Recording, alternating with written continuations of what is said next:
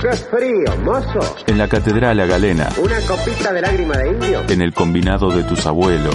Esta es la hora del buen humor y la sana alegría. En la mítica Siete Mares o en la compacta Estica. Eh, los extrañé a todos. Y me extrañé yo mismo. Un siglo de radio.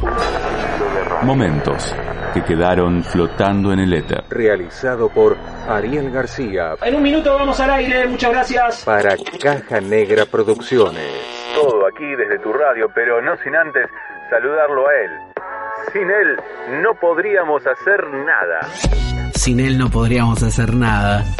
Un poco grandilocuente la frase quizás, pero no por eso menos cierta.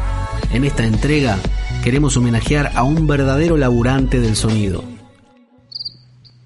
El operador. Una vez hablando en terapia me decía que, a veces se da el, eh, el rasgo para la profesión. Mauro Ello, Radio con Voz. Yo soy ansioso y soy obsesivo ya de, de- per se de fábrica y para mi trabajo me resirve ser obsesivo y ser ansioso. Jugar a la radio es lo más divertido que hay, es poner audios, hacer reír a, la- a los conductores, eso es lindo. Si hacer reír al conductor, eso le llega al oyente, ¿viste? Muchos oyentes se preguntan cuál es la tarea concreta de este personaje. Quizás porque es más sencillo identificar los otros oficios que componen el aire. Y si bien el operador generalmente no tiene voz, es el amo y señor de todo lo que produzca sonido durante las seis horas de su turno. Cuando la gente pregunta, ¿y qué haces? Soy operador de radio. Sí, bueno, pero ¿qué haces? Y todo. Andrés Casado, Vorterix. No, pero ¿qué haces? Bueno, cuando vos escuches que la radio se silencia, es porque fue un error. Operadores hay de todo origen y trayectoria, de los que estudiaron y de los que aprendieron andando. En las radios comunitarias, por ejemplo, el operador suele ser quien sabe si es posible conectar una tele vieja a una consola o salir en vivo desde un punto geográfico de improbable conectividad. El oficio de operador lo descubrí y lo abracé casi por decreto de necesidad y urgencia. Pablo Bobín, FM Freeway, AM530. Mi vida de radio empezó en el micrófono como periodista y como conductor, pero en un momento, hace muchos años, las emergencias del sostenimiento del medio comunitario y autogestionado me obligó a tapar agujeros, tuve que tomar consola, empecé a operar primero rudimentariamente y después en el ejercicio a aprender, a apasionarme, a formarme también, hasta que definitivamente me sentí también parte de ese gremio. Y lo siento como una potencia muy importante porque los que hicimos ese camino por doble vía, corremos con la ventaja de entender y de vivir la radio desde los dos lugares. Sabemos cuando estamos operando qué le pasa al conductor en el micrófono y cuando estamos adentro del estudio conduciendo, sabemos qué le pasa al operador. Somos los de siempre. Un momento inolvidable como operador, una transmisión histórica, por lo menos para nosotros, para las radios comunitarias, que hicimos de un show de la renga. Esto fue en el año 2009, desde el Estadio Único de La Plata, con cabecera en la Freeway y en simultáneo por otras 70 radios comunitarias de toda Argentina y del exterior. Yo en consola, en un palco del estadio, recibiendo la mezcla del escenario y llevando la música y las voces de la renga por mi consolita de exteriores a todas las antenas compañeras. Y escucha, ahí sale la renga, loco. Se apagaron las luces, Curly. Qué bueno, Pablo. Y acá está la gente. Bueno, impresionante. ¿Vos sabés cuál es la canción con la que arrancan? Sé cuál es la canción con la que arrancan, pero hasta que no suene el primer acorde, Curly, no vamos a decir nada.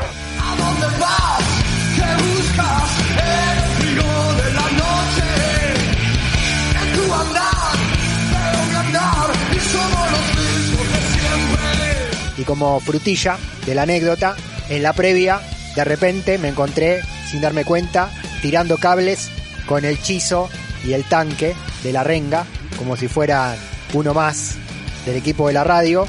Y en el post transmisión, el asado más grande de la historia del rock and roll del que tengo memoria.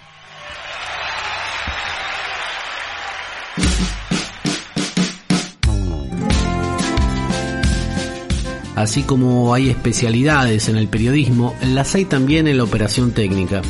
Están aquellos que prefieren el vértigo de la consola, los que eligen la creatividad de la edición o aquellos que se inclinan por las transmisiones deportivas. A lo largo de los años uno ha vivido una enorme cantidad de momentos inolvidables. Ricardo Cutufos, Radio Continental, AM750. La profesión me ha dado la posibilidad de vivir eh, circunstancias fantásticas haciendo radio, tanto en eh, la consola, haciendo en el programa, en la radio, programas en vivo, en la M, como en las canchas de fútbol eh, haciendo transmisiones exteriores. El domingo es un día especial y la gente se apura a comer los ravioles o el choripán y la radio en la previa poner. Yo estaba en la cancha haciendo vestuario el día en que el relato del que sea que sea que sea de Víctor Hugo lo hacía sobre Maradona en una noche en la cancha de Boca jugando contra River. Maradona engancha con la zurda hacia la derecha y lo deja gateando a Filiol y hace el gol. Arranca con todo por derecha y atrás viene Maradona para el tercero. Siempre Córdoba se frena, se demora. Permite que se acomode River. Viene para Maradona, la domina cara a cara. Escapa, ta ta ta ta ta ta ta ta ta ta que sea, que sea, que sea. Gol, gol, gol, gol, gol, gol, gol, gol, gol, gol, gol. Gol.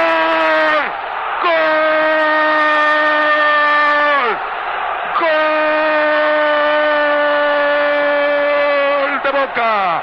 Maradona. Diego Armando Maradona, el mejor jugador de fútbol del mundo, tras una jugada inolvidable de Córdoba, que arrancó de izquierda a derecha, puso el centro para Maradona, la paró con la punta del zapato izquierdo y cuando le salió Filión la enganchó, después pensó que a la derecha, que a la izquierda, que dónde la pongo, y Maradona eligió tocarla abajo sobre el parante izquierdo del arco que da a la vieja Casa Amarilla. Y le doy tantos y tantos datos porque pasarán muchos y muchos años y los hinchas de Boca seguirán hablando de este gol de Diego hace dos o tres años, creo que tres ya, cumplió 80 años Héctor Larrea. Hernán Bella, Radio Nacional, Relatores. Y yo fui operador de Héctor en Radio Nacional muchos años, pero a la vez soy eh, baterista de la porteña Jazz Band. Y la porteña Jazz Band en los años 70 grabó el jingle de Rapidísimo en versión jazz y se lo regaló a Héctor. Y el gerente artístico de Radio Nacional para los 80 años de Héctor Larrea sabiendo que yo era baterista de la porteña, me propone que toquemos en vivo en el CCK una versión actualizada del jingle de Rapidísimo en homenaje a Héctor y sus 80 años de edad. Y así fue que nos presentamos de sorpresa. Eh, en un momento aparecemos en el escenario, Héctor estaba en primera fila en la sala en la Ballena Azul. Y ahí se presenta la porteña Jazz Band y sin más nos pusimos a tocar el jingle de Rapidísimo, cosa que hizo estallar eh, a toda la audiencia de la, de la ballena que, no paraba de aplaudir y Héctor cuando me reconoció, bueno, se puso muy contento, me agradeció infinitamente, yo le dediqué unas palabras, bueno, ese fue un momento realmente muy lindo porque se juntó la radio y la música, dos cosas que particularmente me apasionan. Injustamente relegados en la historia de la radiofonía, los operadores parecieran condenados a no ser recordados. Sin embargo, son los testigos privilegiados de este siglo de radio.